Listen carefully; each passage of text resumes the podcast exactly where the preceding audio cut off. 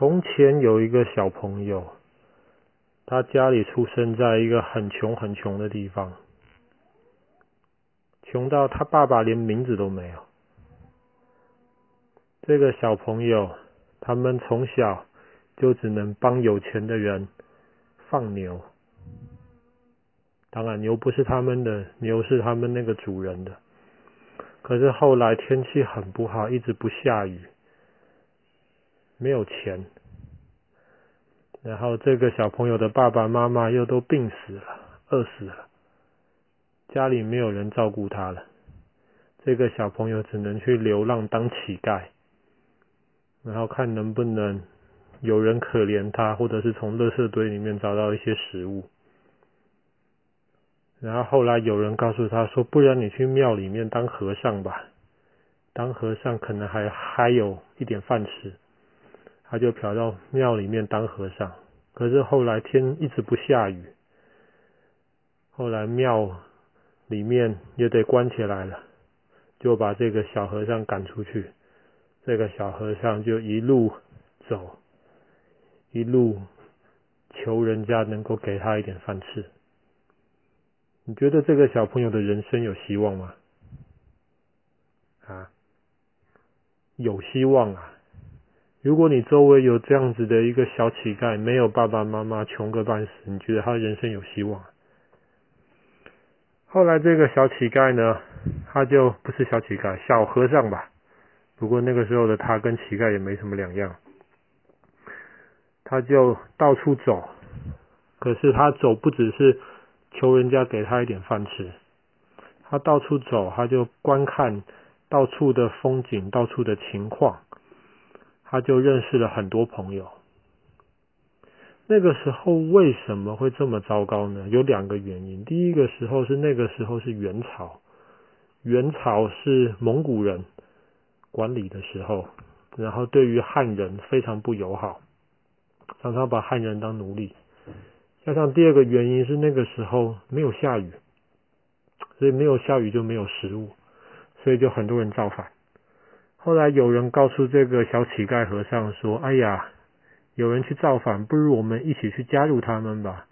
你只要加入造反，搞不好你可以去抢那些有钱人的食物，你可以去抢那些元朝大官的食物，这样子你就不会饿死了。”他听了没错，他就去造反了。造反，造反，造反！哎，他其实还蛮聪明的，而且蛮勇敢，蛮能打仗的。后来那个造反军队的那个领袖就提拔他，然后后来就把他带在自己的身边。后来那个领袖被跟其他人意见不合，被赶出来了。可是这个已经不是小乞丐，也不是小和尚了，他是一个造反军的一个队长。后来他就去。打另一个元朝占领的一个城市里面，后来把那个城市打下来了。他原来的老板没有地方去，他就把老板接到他自己的城市里面，还是让他当老板，即便这个城市是他自己打下来的。可是因为就是这样子，他对朋友非常好，大家都很服他。然后那个时候，因为元朝人、元朝的官对汉朝、对汉人老百姓很不好。加上天气非常不好，就越来越多本来很聪明、很强壮、很有力气的人，他们都没有饭吃了，他们就跑到这个小队长旁边去，大家就一起造反吧。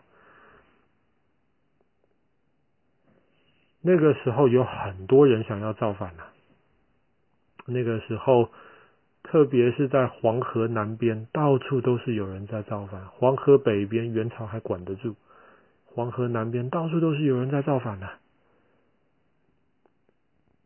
这个时候，这个小队长，他之前的老板已经死掉了，所以他自己就是老板。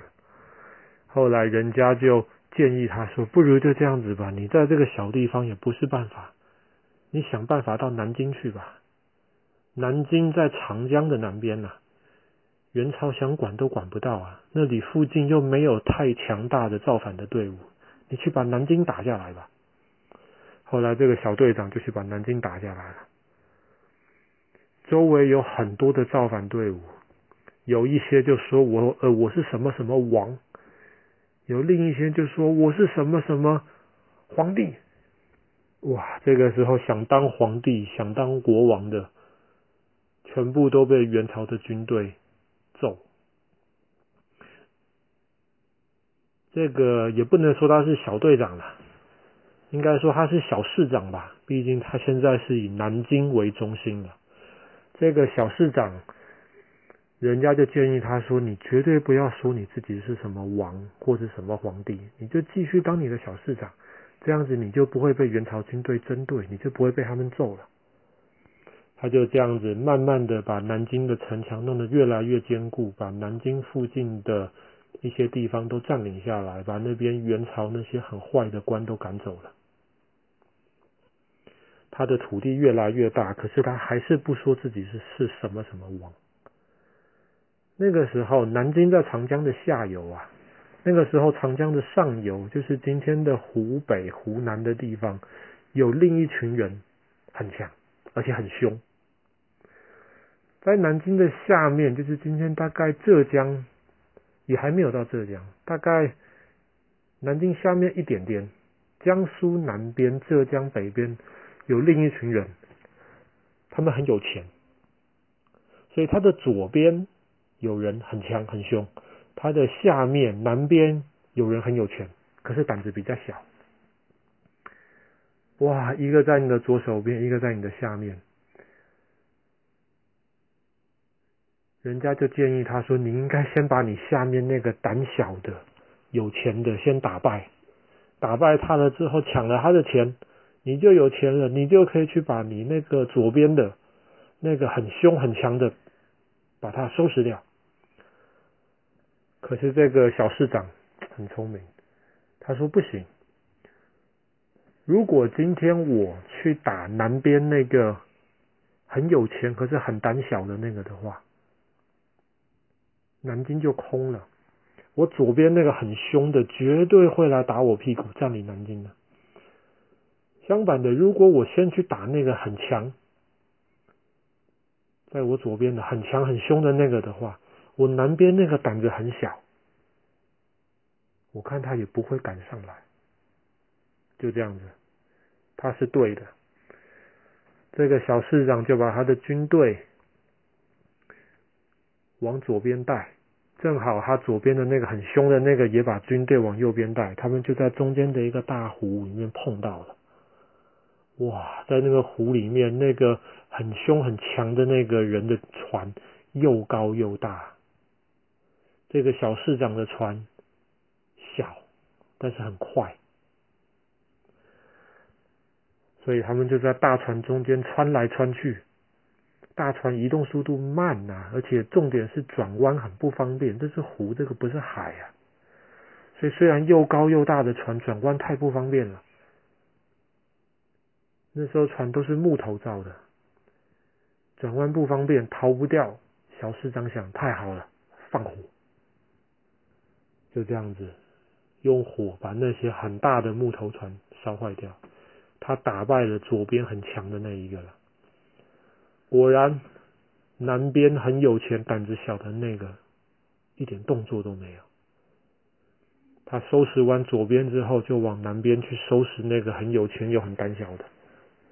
慢慢的，长江南边被他搞定了。